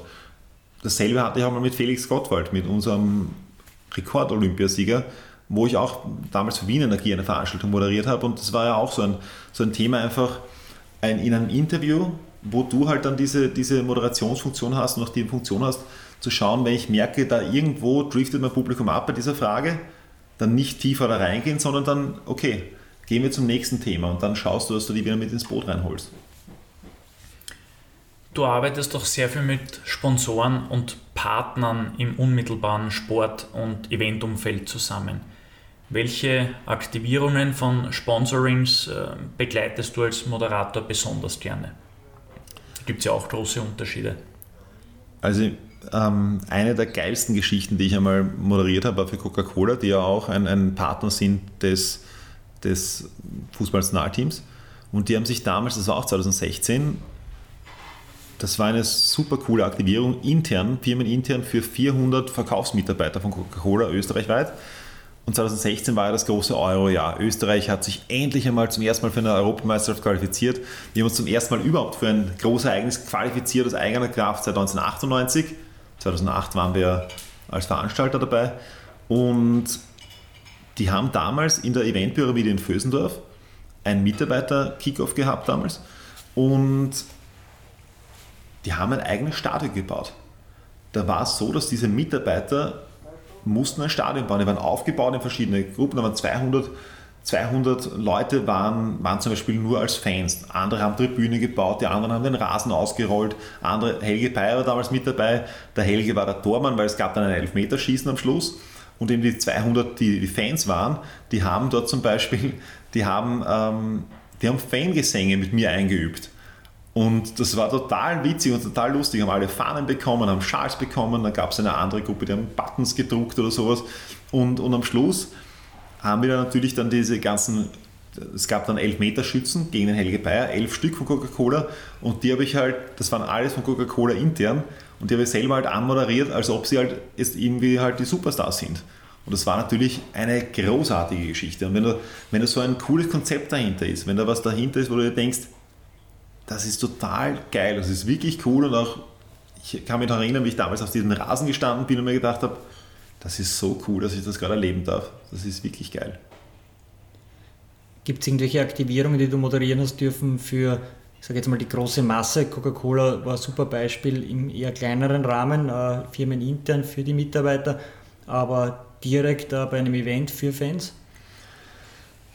Man kann, ähm, ich überlege gerade, ich habe grundsätzlich für auch für Aktivierungen hat es gegeben, zum Beispiel von Tipp 3, die ich moderiert habe die waren aber jetzt auch nicht für Fans, die waren jetzt eigentlich für, ähm, für, für, für Trafikanten. Das war auch zu Euro 2016 damals so eine, eine große Geschichte. Oft kommen solche Aktivierungen natürlich zu einem Event, zu einer, zu einer was vielleicht nicht ganz als Aktivierung, aber, aber es war fast in diese Richtung kann man eigentlich, glaube ich, sagen, auch diese Ineos 159 Challenge, die eine, eine ganz besondere Sache war im, im Oktober 2019 im Wiener Prater, wo wir nämlich, wir hatten keine Ahnung, wie viele Leute da eigentlich auftauchen werden. Wie Elliot Kipchoge damals den Marathon in unter zwei Stunden gelaufen ist. Und wir, wir haben uns noch gedacht, der, also noch am Vorabend, hoffentlich kommt da überhaupt irgendwer. Keine Ahnung, ob da wer kommt. Und dann war es am Samstag in der Früh, ich war um 6.30 Uhr dort, um 8.15 Uhr ging es los. Und wie ich hingekommen bin, um 6.30 Uhr war die Zielgerade schon voll. Und ich dachte, okay, wir sind aber nicht alleine. Und dann sind die Massen dahergeströmt und es waren insgesamt kamen 120.000 Leute an dem Tag. 120.000 Leute sind in den Prater gekommen und ich kann mich erinnern, ich bin gestanden beim Zielbereich direkt Meiereistraße, wo das Happelstadion ist, bei der Prater Hauptallee. Und das sind von der U-Bahn-Station sind einfach die Menschenströme nicht abgerissen. Und ich, ich habe mir einfach gedacht, das gibt's nicht. Was geht da ab, bitte? Das ist so unglaublich. Und das Tolle war einfach, dass auch diese, die Men da war kein Österreicher dabei, keine österreichische Beteiligung, keine Beteiligung, kein Local Hero, gar nichts. Die sind alle gekommen, weil sie an diesem Tag Geschichte sehen wollten. Weil sie sehen wollten, wie ein Mann, wie ein Mensch etwas leistet, was einfach was niemand für möglich gehalten hätte. Und zwar einen Marathon in unter zwei Stunden zu laufen. Und das war so eine tolle Geschichte. Das war so wow. Und dass er das natürlich dann auch geschafft hat. War sicher jetzt nicht die, die klassische Aktivierung, auf die du hinaus wolltest. Mir fällt jetzt aber spontan nichts ein. Aber ein super Beispiel, Coca-Cola und den Marathon unter zwei Stunden. Ronny, welche Rolle spielt Digitalisierung in deinem Job? Eine immer größere. Eine immer größere, vor allen Dingen bis vor Covid war, glaube ich, ein jedes Digital-Event war irgendwie so, naja, der, der kleine Stiefbruder, den niemand haben wollte. Das war irgendwie so, hm, okay, das ist nur, wenn man irgendwie vielleicht ein, ein, ein Webinar oder sowas, aber, aber ein bisschen vielleicht, ja, also gibt keine Emotionen her. Und dann während Corona kamen plötzlich andere Sachen, weil wir mussten. Und die Entwicklung, die sich dort ergeben hat, war einfach unglaublich. Und ich war letztes Jahr vor allen Dingen auch für Tony Robbins auf, habe ich als Trainer auf diversen Virtual Events gearbeitet mit, mit bis zu 30.000 Menschen. Also bis zu 30.000 Teilnehmern in über 130 Ländern der Erde. Da waren teilweise aus jedem, fast jedem Land Afrika Menschen mit dabei. Und das heißt, das Tolle ist, dass durch Digitalisierung noch viel mehr Menschen erreichen kannst als je zuvor, weil einfach die Barrieren weg, weggenommen sind.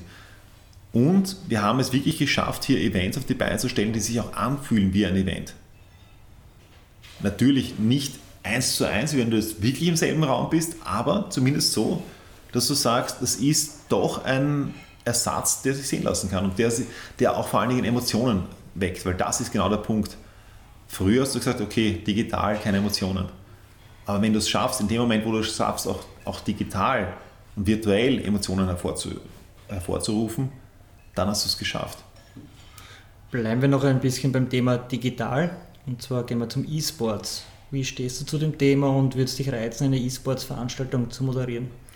Also auf die zweite Frage gleich einmal ja, würde mich auf jeden Fall reizen, weil ich immer gern Neues ausprobiere und natürlich, ich habe selber ja auch als, als früher als Kind habe ich genauso ähm, sagen wir mal, gezockt am, am Super Nintendo und, und, also eigentlich noch so die am Präcambrium, äh, Präcambrium, Präcambrium, also sprich diese in der Vorzeit der, der Computerspiele, ich kann mich noch erinnern, die Älteren, die werden sich noch erinnern können, so an Trick und Tronic in der Volksschule, du kannst dich wahrscheinlich noch erinnern, Lorenz. Gameboy?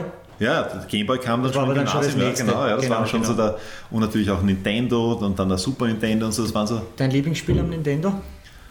Den hatte ich nicht, Super Nintendo hatte ich, da war auf jeden Fall, ich sag zwei, Zelda und Mario Kart waren so meine, meine aber gab es noch ein paar. Mit den beiden Klassikern kann man nichts falsch machen. Na, da kann man nicht Super Nintendo war übrigens auch, wenn wir schon bei Sport sind, die Olympischen Spiele 1994 in Lillehammer und die Olympischen Spiele 1998 in Nagano. Sensationelle Sportsimulationen. Wirklich wahr? Ich fand ganz super auf der Playstation ähm, Athen 2004 war eine war auch eine, eine super Absolut, ja. Geschichte. Commodore 64, ja, hatte ich Steinzeit, auch. Summer Games, Winter Games. Ja, ja, großartig, ja. Baumstämme, äh, mit ja, Baumstämme. Das war, Passt zur Konsolen. ja, ja, genau. Das, das, war schon, ähm, das war schon, das war wirklich lustig. Ja. Wie stehst du zu E-Sports? Die Frage hast du noch nicht du, beantwortet. Ich finde, ähm, grundsätzlich glaube ich nicht, dass es Sport ersetzen wird als solches oder hoffe ich auch nicht. Ich glaube aber, dass es durchaus eine Alternative mit sich bringt und das musst du auf jeden Fall ernst nehmen. Wenn du hast ein, ein bei manchen E-Sports-Finals, wo du hast fast eine Milliarde Menschen, die live zuschauen, da schauen mehr Leute zu wie bei der Super Bowl. Wenn irgendwie sich Leute auf der Konsole gegeneinander vernichten. Also so gesehen würde mich auf jeden Fall mal reizen, auch in diese Welt einzutauchen und da was zu machen und da auch mehr daraus zu holen. Das finde ich schon cool. Du hast vorher schon den Unterschied angesprochen, Moderation vor Publikum und Moderation im TV. Du bist jetzt seit kurzem bei OF24 TV als Newsmoderator aktiv und viele andere Sachen, die du dort machst. Warum hast du dich zu diesem Schritt ins Fernsehen entschieden und was sind deine Herausforderungen dabei? Das Lustige ist, grundsätzlich habe ich erst seit ein paar Jahren Fernsehen für mich als Thema entdeckt, weil ich früher eigentlich mir war immer wichtig dieser Kontakt mit dem Publikum, dieses, dieser direkte Kontakt. Das war immer das, warum ich auch moderieren wollte. Und dann dachte ich mir seit ein paar Jahren, okay, Fernsehen, das ist insofern interessant, auch um, um die eigene, einerseits was Neues auszuprobieren, auch die eigene Reichweite zu steigern. Und aber eines habe ich gesagt, ich mache nie Nachrichten. Ja, das war immer, das hat mich nie, nie interessiert. Ja. Mhm. Und das hat sich dann aber irgendwie jetzt trotzdem ergeben, dass das eben da sich aufgetan hat. Und ich musste mich natürlich in diese Thematiken dann erst ein bisschen einarbeiten, aber ich habe mir auch gedacht, na gut, wenn ich das kann, dann kann ich wirklich alles machen vom Moderieren her, weil das war das, was mich immer am wenigsten interessiert hat. Was ich aber total spannend finde, ich habe erstens mal schon enorm viel gelernt und es ist unglaublich vielseitig. Wir sind ja acht Stunden am Tag on air. Ich habe jetzt in fünf Monaten war ich über 600 Stunden live im Fernsehen. Ich habe da alles gemacht von während der Europameisterschaft Matches kommentiert, damals auch mit eben einem Frankie Schinkels, einem Hans Krankel, Tony Polster und einem Andy Ogris zum Beispiel. Oder auch eben gehostet, auch noch mit Robert Seger und so dabei, bis hin zu Sachen, wo du, ich gebe dir mal ein Beispiel, 11. Juli, Finale der Europameisterschaft dieses Jahr. Und dieser Tag, den habe ich alleine moderiert bei uns im Sender, acht Stunden live am Stück. Zuerst war ein bisschen News, danach waren dreieinhalb Stunden am Stück Talk. Zuerst war eine halbe Stunde, es kommt rein Robert Seger und Frankie Schinkels, Thema EM-Finale.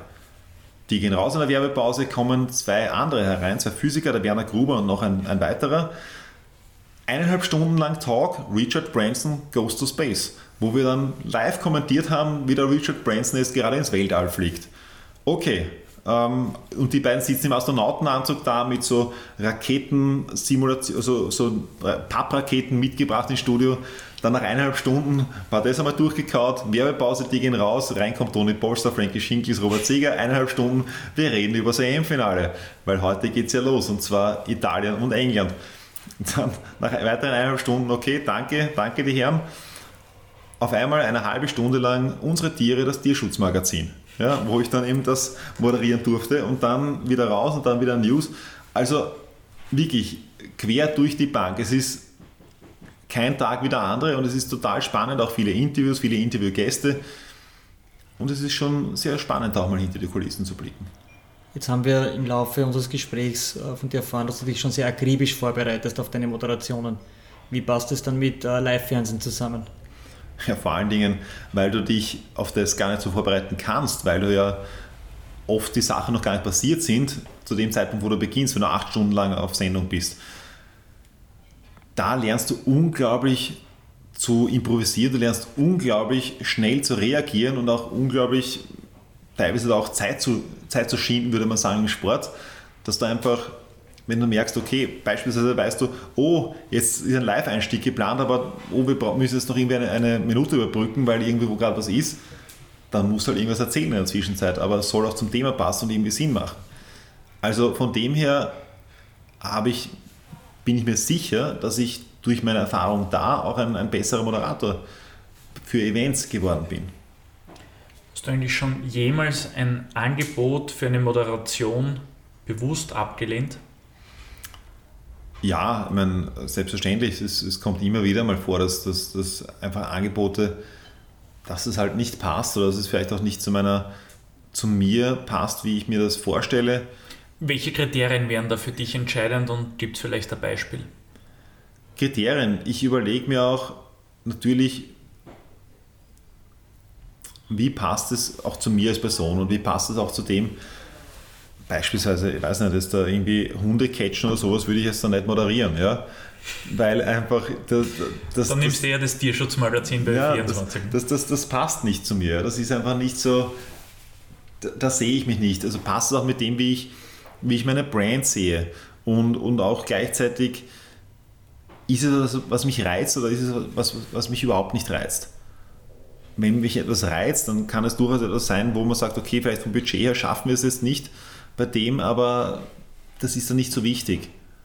Weil dann können wir schauen, ob wir es irgendwie anders, ob wir andere Werte mit hineinholen oder ist es etwas, wo ich sage, na gut, eigentlich interessiert mich das jetzt gar nicht und okay, wenn, wenn das jetzt irgendwie ähm, sonst irgendwelche Anreize bietet, dann kann man sich überlegen, aber muss nicht sein. Ronny, Nägel mit Köpfen. Äh, welchen Auftrag hast du abgelehnt?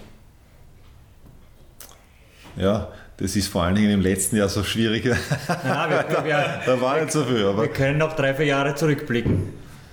Wobei ich jetzt nicht weiß, ob ich mir hier Freunde mache.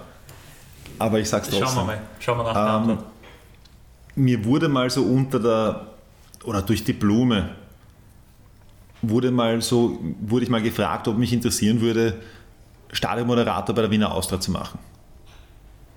Und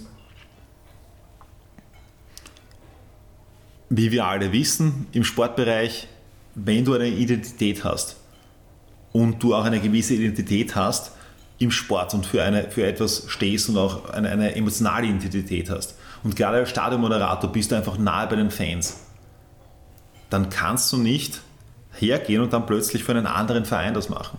Ich habe bei Rapid begonnen, für die, auch wenn das nur im Nachwuchsbereich war, zu moderieren, aber du kannst dann nicht nachher als Stadionmoderator bei von Rapid zur Austria gehen. Das, das geht sich einfach nicht aus. Und von dem her, na, das wäre es ja mit, mit, mit allem Geld der Welt nicht ausgegangen. Zum Ausklang des Trafeas Talks kommen wir immer noch zu ein paar standardisierten Kategorien, um die Antworten unserer Gäste auch ein bisschen vergleichbar zu machen. Wir beginnen mit der Kategorie Tipps, Tricks und Trends. Welche Moderationstricks kannst du verraten, damit man seine eigenen Moderationsfähigkeiten oder zum Beispiel auch jene als Podcaster weiter verbessern kann? Punkt 1. Es wird sich keiner daran erinnern, was du gesagt hast. Ja? Hoffentlich was, nicht. was ich damit meine, die Menschen werden sich nicht genau an deine Worte erinnern, die du gesagt hast. Aber die werden sich immer daran erinnern, welches Gefühl du ihnen gegeben hast. Ich habe früher, vor, vor 20 Jahren in etwa, eine Zeit lang im Verkauf gearbeitet. Und ich habe gewusst, die beste Absicherung gegen Stornos ist die, dass der Kunde, wenn du gehst, dass der ein gutes Gefühl hat bei dir. Und genau dasselbe hast du auch als Moderator. Wenn du diese Verantwortung, dass einfach, wenn der Kunde hinausgeht oder der Kunde, der Fan ist dein Kunde in dem Moment oder dein Publikum ist dein Kunde, dass wenn der geht, dass der ein gutes Gefühl hat, dass der sich denkt, ja, das war, das war ein netter, lässiger, cooler Typ oder ich bin gut unterhalten worden. Dann natürlich, dass du wirklich weißt, wer ist denn da drinnen. Also sprich, wer ist dein Publikum. Das ist total wichtig, das zu wissen. Und dass du natürlich, dass du dich auch wirklich darauf vorbereitest. Dass du echt auch, auch dir die, die Zeit nimmst, um zu sagen, hey, ähm, bin da und vor allen Dingen go with the flow dann. Vorbereitung ist das eine, aber wenn du dann dort bist, sei im Moment. Da kann ich deine Geschichte erzählen, wie wir das letzte Mal gespielt haben mit dem Nationalteam in Salzburg, die natürlich geprägt sind äh, aus der Red Bull-Welt. Und ich weiß, dass wir im Nationalteam, egal ob es der Andi Marek moderiert oder, oder ob ich moderiert, moderiere, dass wir, wir haben natürlich einen, einen großartigen äh, Rahmenprogrammleiter, den René Reinberger, der auch an dieser Stelle äh, Dankeschön für die, für die vielen, vielen Jahre des Vertrauens. Und gleichzeitig der uns auch als Stadionmoderatoren die Freiheit gibt, weil er einfach auch das Vertrauen in uns hat, dass wir entscheiden jetzt, ob wir jetzt da vielleicht, weil wir gerade das Spür haben, dass es vielleicht noch ein bisschen, dass wir mit den Fans noch eine halbe Minute oder eine Minute noch dranhängen, dass wir nicht genau, wir wissen, wo sind die Rahmenpunkte, wir wissen, das sind die wichtigen Sachen auch fürs Fernsehen, Werbungen und so weiter, aber gleichzeitig, dass wir gewisse Entscheidungen selber treffen können. Und weil wir gerade merken, das Publikum, das braucht das oder das verträgt das oder das, das wird es dem Ganzen jetzt noch mehr Energie geben. Und das heißt, wir sagen dann im Endeffekt, jetzt machen wir einen Werbeblock oder als, als Moderator. Normalerweise hast du einen Regisseur natürlich, der sagt, jetzt passiert das. Aber das ist natürlich eine gewisse Freiheit, die du hast. Und bei Red Bull damals, die kannten das nicht, weil natürlich bei den Red Bull Salzburg Matches, da wird alles vom Marketing genau durchgedacht. Da wird genau gesagt, na, in der Sekunde passiert das und jetzt passiert das und jetzt passiert das. Du hast dann nicht mehr die Freiheit, auf dein Publikum einzugehen. Du hast nicht mehr die Freiheit in dem Moment, wenn du merkst, jetzt wird das Publikum aber genau das benötigen oder genau das brauchen dann kannst du es nicht tun. Und ich glaube, das ist enorm wichtig, dass du das im Rahmen dessen, dass du dann auch diese, diese, diesen Tick noch machen kannst, um jetzt wirklich noch mehr auf das Publikum zuzugehen. Das stimmt, das ist eine interessante Geschichte. Lorenz und ich wissen ja von Rapid-Zeiten noch, ähm, da ist äh, zu einer Zeit rund um den Stadionneubau auch darum gegangen, welches Entertainment-System man äh, für die Stadionmoderation, für die Marketingaktivitäten und so weiter verwendet. Und international üblich ist es, vor allem auch im Deutsch, in, in Deutschland, in der Bundesliga, also wir haben da zum Beispiel Erfahrungen von Mönchengladbach, Köln und so weiter eingeholt. Usus ist es, dass es eben einen Regisseur gibt, der sitzt in einer Zentrale und gibt mit seiner Computersoftware alle Infos an die jeweiligen Beteiligten weiter. Mehrheitlich natürlich an den Stadionmoderator. In Wien vor allem bei Rapid funktioniert dieses System nicht, weil da steht der Regisseur unten am Spielfeld, also damals der Andi Marek, jetzt ist es halt sein Sohn der Lukas Marek. Und es wurde eben sogar die Computersoftware danach ausgesucht, um diese Flexibilität zu ermöglichen. Also daher äh, ja, Kompliment an den Andi natürlich für seine jahrzehntelange Vorarbeit und auch an dich, dass ihr als Wiener Stadionmoderatoren diese Möglichkeiten habt. Und vielleicht noch, um das abzuschließen, ich habe dann damals auch Feedback bekommen von Mitarbeitern von Red Bull, die eben da uns geholfen haben. Also wenn wir zum Beispiel in die Bundesländer fahren, zu einem, äh, zu einem Ländermatch, dann bringt der ÖFB ja nur den Stadionmoderator und den DJ mit. Der Rest ist dann im Regelfall von dem Stadion, die die Videoball bedienen und so weiter. Und die wissen ja sonst auch, wie es bei Red Bull Salzburg abläuft und die haben mir dann noch nachher gesagt, hey, das finden sie großartig. Weil das einfach, das würden sie sich auch wünschen, dass das bei ihnen so wäre. Ronny, welche Entwicklung wird die Sport- und Eventmoderation in den kommenden Jahren besonders prägen? Ähm, ich glaube, erstens einmal, dass wir natürlich jetzt wieder zurückkommen zu live. Ich glaube, es wird noch interaktiver werden. Ich glaube, dass real und virtuell noch mehr zusammenfließen werden. Ich glaube, dass auch sicherlich Augmented Reality in Zukunft ein Thema sein wird im Stadion, dass du vielleicht noch mehr, wir kennen das ja, dass es, dass es gewisse Quizzes oder sowas gibt, zum Beispiel im Stadion, Aktivierungsmaßnahmen mit den Fans, wo du halt dann vielleicht eine Person mitnimmst oder so. Aber ich glaube, dass das sicherlich auch noch in Zukunft passieren wird, dass du die Menschen sogar, dass da jeder da drinnen teilnehmen kann über seinen eigenen Device beispielsweise. Und dass du die da gleich mit hineinholen kannst als ein Ansatz. Also ich glaube, das Event, Team, aber auch das Publikum und der Moderator, dass das noch enger zusammenkommen wird. Welche Tipps hast du für unsere Hörer parat, damit sie ihre beruflichen Träume im Sportbusiness im Allgemeinen und in der Sportmoderation im Speziellen verwirklichen können? Punkt 1, und das ist das Aller, Allerwichtigste, ist einmal, folge deiner Leidenschaft und kenne dein Ziel. Also wirklich, dass du einerseits weißt, was willst du wirklich tun? Was willst du tun? Auch warum willst du es tun? Also was ist das, wo, wofür du wirklich brennst? Weil das ist, wenn du dir vorstellst, dein Ziel ist, sagen wir mal, du vergleichst es mit einer Flugreise. Dein Ziel ist es irgendwie, dass du nach New York kommen möchtest. Du steigst in den Flieger nach New York. Dein Warum ist der Treibstoff, der dich hinbringt. Weil wenn du jetzt in den Flieger steigst, aber der Flieger ist nicht aufgeladen, weil da kein Sprit drinnen ist, dann wirst du nie ankommen. Und genau dasselbe ist dieser Sprit, dein Treibstoff ist dein Warum. Dein, dass du wirklich Gründe hast, warum das für dich ein Muss ist, warum du das unbedingt haben möchtest. Wenn dein Warum groß genug ist, dann kannst du alles erreichen. Und dann natürlich einfach wirklich dem Ganzen nachgehen. Ich kann mich erinnern, wie ich begonnen habe. Ich kannte niemanden und keiner kannte mich. Es war immer nur, ich habe halt den Traum gehabt, dass ich gerne mehr moderieren möchte. Und dann habe ich halt angerufen und gesagt, hallo, ich bin, ich bin der Ronny und ich würde gerne bei euch moderieren.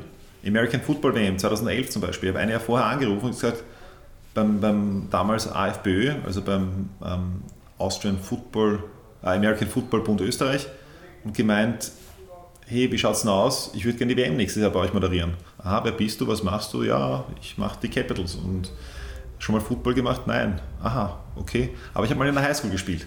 Aha, mhm na gut, du müsstest ja vorher ein bisschen moderieren. Und dann habe ich ein halbes Jahr oder einige Monate lang gratis im Vikings-Nachwuchs moderiert, damit ich bereit bin dafür, dann das auch dann bei den Großen zu tun. Das heißt, in dem Sinn auch wirklich sich nicht zu schade sein, auch seine eigene Zeit zu investieren und sein eigenes, sein eigenes Kapital oder sich selbst zu investieren am Anfang, um auch diese, diese Kilometer zu sammeln. Ich kann mich erinnern, ich habe mal bekommen vom Manfred Uhlig, der sicherlich in der Fußballbranche auch dem einen oder anderen was sagen wird, das war ein, ein Professor von mir auf der Uni und der ist eben auch in der, in der Fußballausbildung mit dabei oder Fußballtrainerausbildung. Und der hat mir damals einen Termin aufgelegt mit einem, der bei der Bundesliga gearbeitet hat. Und wir waren dann zum Mittagessen und er hat mir seine Geschichte erzählt und hat damals zu mir gemeint, weißt du, wie er begonnen hat, am Anfang, da waren es ganz viele sagen wir mal unter Anführungsstrichen, leere Kilometer. Also sprich, du sagst einmal, du, du erscheinst mal auf der Bildfläche. Aber irgendwann einmal kommt aus diesen leeren Kilometern was Zählbares raus. Und ich glaube, dass es ganz, ganz wichtig ist, auch diese leeren Kilometer zu haben am Anfang, dass du einfach mal schaust, wo finde ich Anknüpfungspunkte, auch wenn es noch so klein ist. Wer kann mir Tipps geben? Wer kann mich irgendwie weiterempfehlen oder kann mir weiterhelfen? Und dann natürlich irgendwann wird das mehr und irgendwann wird auch dein Netzwerk größer. Und so musst du es angehen. Also auch für mich war das von Anfang an wichtig, da wirklich auch, Stichwort Netzwerk, dir ein Netzwerk aufzubauen. Und das auch, vielleicht nochmal auf die Ausbildung zurückzukommen, ich habe auf der Sportuni in Wien auch studiert und auch wenn ich mir nie dachte, ich werde in dem Bereich was tun, was mir das wirklich geholfen hat, ist einfach das Netzwerk oder die Menschen, die ich dort kennengelernt habe. Und das ist großartig. Ronny, wir kommen zur Kategorie Rück- und Ausblicke. Wenn du auf deine Sport-Business-Laufbahn zurückblickst, welche Personen haben dich da am meisten geprägt? Im Sportbusiness.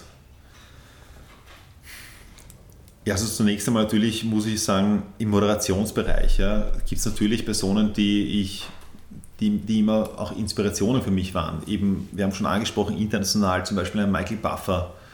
Dann gibt es in Österreich eine, eine Handvoll Leute, die eigentlich die ganzen großen Events in, in, in Österreich moderieren. Und da, ich begonnen habe, ich bin überall hingefahren, habe mir die ganzen Events angeschaut, was machen die, wie machen das, was kann ich irgendwie abschauen klingt jetzt blöd, aber was, was, was sind Sachen, die auch zu mir passen? Weil du sollst es, du musst deinen eigenen Weg finden.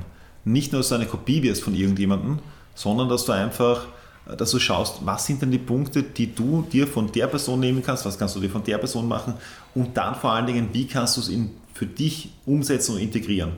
Dass du dann nicht so, na gut, das ist der, der zweite Sohn oder, oder halt bei mir zum Beispiel, das ist dann der zweite Andi Marek oder sowas Natürlich nicht, weil im Endeffekt wollte immer der erste Ronny Leber sein. Und das ist halt der, der Punkt. Sondern, und, und, in Österreich wirst du natürlich als Stadionmoderator mit Andi Marek gemessen beispielsweise. Und der Andi, wir kennen uns selbst schon, auch schon sehr lange, schon über ein Jahrzehnt und, und haben ja auch schon viel zusammengearbeitet. Und ich bin immer, jetzt auch gerade erst wieder bei der Europameisterschaft, bei, bei, beim, beim Fernsehen auch. Und von dem her, das war sicherlich auch einer, der mich immer wieder auch inspiriert hat. Zum langfristigen Erfolg gehört auch das Wegstecken von Rückschlägen und das Lernen aus Fehlern. Welche Entscheidungen würdest du heute so nicht mehr treffen? Ich würde vielleicht viel früher noch beginnen, das Ganze auch irgendwie als Business zu sehen. Weil am Anfang das war nur ein, naja, ähm, so wie ein Hobby. Also ich moderiere halt mal und, und, und da und dort und ich habe die ersten fünf Jahre nur im Sport moderiert, dann habe ich begonnen, diverse Business-Events zu moderieren, was auch großartig war, weil in den Business-Events auch oft mehr, mehr Geld zu verdienen ist, als es nur in den reinen Sportevents. Aber Sportevents sind natürlich sexy, Sportevents sind cool und machen auch Spaß und sind emotional großartig. Und aber da wirklich das Ganze auch zu sehen, vor allen Dingen auch, du musst nicht alles alleine machen. Ich habe jetzt vor zwei Jahren begonnen, mir virtuelle Assistenten auch zu nehmen. Die Roboter oder? Na, äh, Personen, die halt irgendwo äh, anders auf der Welt ja. sind und, und halt gewisse Sachen auch für mich machen können, die mir, die mir helfen können, Sachen zu tun. Sei es jetzt eine, Homepage, eine Homepage zu machen oder sowas. Du musst nicht alles alleine tun. Ich glaube, das ist ein ganz ein wichtiger Punkt zu verstehen, auch wenn du selbstständig bist als Einzelunternehmer bitte hol dir Hilfe, bitte nimm dir, nimm dir Leute, die Sachen machen für dich, die wesentlich schneller machen können, die sie auch wesentlich günstiger oft machen können, als dass du da, davor sitzt, eine Ewigkeit. Auf welche Entscheidungen deiner Sport-Business-Karriere bist du besonders stolz? Ich glaube, dass ich, ähm, dass ich einen Traum hatte und dass auch, dass ich das, was ich liebe oder was ich einfach gerne mache, auch wirklich zum Beruf gemacht habe oder dass ich dafür Geld bekomme für Sachen, die ich einfach enorm gerne mache und die mir irrsinnig Spaß machen und dass ich in, einer, in einem Umfeld arbeiten darf, für, das ich großartig finde, wo ich einfach total dankbar bin dafür. Welche Sportevents wird Ronny Leber in fünf Jahren moderiert haben? Ein oder halt ähm, Schwergewichts-Box-Weltmeisterschaftskämpfe, dann FIFA WM Europameisterschaft, vielleicht auch Olympische Spiele und in zehn Jahren vielleicht nochmal Super Bowl. Gibt es für Österreicher die Möglichkeit, bei so internationalen Events zu moderieren? Selbstverständlich. Okay. Also es wird nicht immer nur an die lokalen Moderatoren. Ich war 2013 so knapp dran, das äh, Champions League-Finale in Wembley zu moderieren. Damals Bayern Dortmund. Zwei Wochen vor dem, vor dem Champions League-Finale wurde mir mitgeteilt, naja, momentan sehe ich dich in der Pole Position. Ja, aha, okay, cool, ja, sehr gut. Wurde dann leider nichts, aber grundsätzlich, natürlich gibt es die Möglichkeit und warum nicht? Das heißt, zum Beispiel, ja, es, es gibt natürlich immer Auswahlkriterien, aber ich glaube, dass es ganz wichtig ist, dass du, dass du dir selbst keine Grenzen setzt. dass du dir selbst keine Limits setzt, dass du selbst einfach für dich schaust, okay, wie mache ich es möglich? Keine Limits, das zählt auch für unseren Wordrap. Jetzt heißt es, uh, schnelle Antworten zu geben. Wir starten rein, Ronny. Heimspiele des Fußballnationalteams oder ÖFB-Cup-Finale? ja, jetzt wird es schwierig. Tja, äh, Fußballnationalteams sind mehr. Vienna City Marathon oder Ineos 159 Challenge? War beides vom selben Veranstalter, Ineos 159 Challenge. Einmal das Champions League-Finale moderieren oder Nachfolger von Tony Robbins? Champions League-Finale. Keynotes, online oder vor Publikum? Vor Publikum. Corona hat die Eventmoderation nachhaltig verändert. Ja oder nein? Ja. Fußball oder American Football?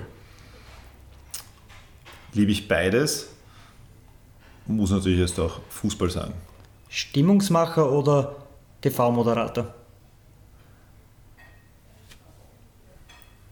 Geht beides auch in Kombination, aber du meinst es vor Publikum? Also sagen wir mal Stimmungsmacher. Stimmung kann man auch im TV machen. Tom Brady als Patriot oder als Buccaneer? Ja, Patriot natürlich. Kaffee oder Tee? Kakao, aber sonst nehme ich Tee. Ronny, danke für den Kaffeeaustausch, danke für das Gespräch, dass du dir für uns Zeit genommen hast. Hat uns sehr gefreut und wir wünschen dir noch viel Erfolg. Vielen Dank, danke schön für die Einladung. Es war mir ein Volksfest und hat sehr viel Spaß gemacht. Danke, Ronny. Kaffeeaustalk, der Sportbusiness-Podcast für Deutschland, Österreich und die Schweiz. Von und mit Lorenz Kirschlager und Simon Peter Karamza.